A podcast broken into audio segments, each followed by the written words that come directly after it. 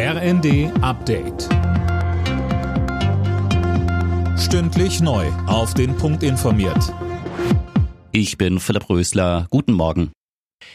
Deutschland soll sich nicht noch mal mehr oder weniger unvorbereitet durch einen Corona-Herbst schleppen. Darauf haben sich die Länderchefs und Kanzler Scholz geeinigt. Mehr von Tim Britztrup. Man wolle sich für den Moment vorbereiten, an dem die Infektionszahlen wieder steigen, hieß es nach dem Treffen in Berlin. Beispielsweise soll es wieder eine Impfkampagne geben, Schul- und Kitaschließungen sollen vermieden werden. Kritik kommt vom Verband der deutschen Messewirtschaft. Geschäftsführer Holtmeier sagte den Funke Zeitung, das schlichte Vorbereiten einer Impfkampagne im Jahr drei der Pandemie sei ein Armutszeugnis.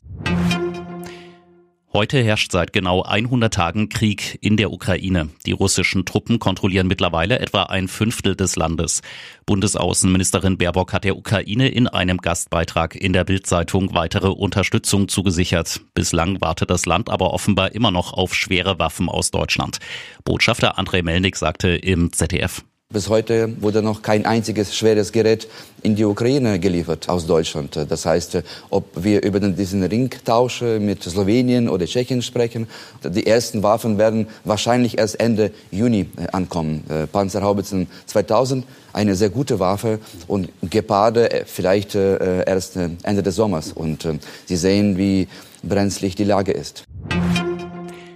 Der Bundestag entscheidet heute über das 100 Milliarden Euro schwere Sondervermögen für die Bundeswehr. Die Ampelkoalition will damit die Ausstattung der Truppe deutlich verbessern. Allerdings ist dafür eine Grundgesetzänderung nötig. Die will die Ampel zusammen mit der Union gleich mitbeschließen. Bei den French Open will der deutsche Tennisstar Alexander Zverev heute den Finaleinzug packen.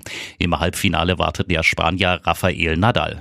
Sollte Zverev die French Open gewinnen, würde er zum ersten Mal auf Platz 1 der Weltrangliste landen. Alle Nachrichten auf rnd.de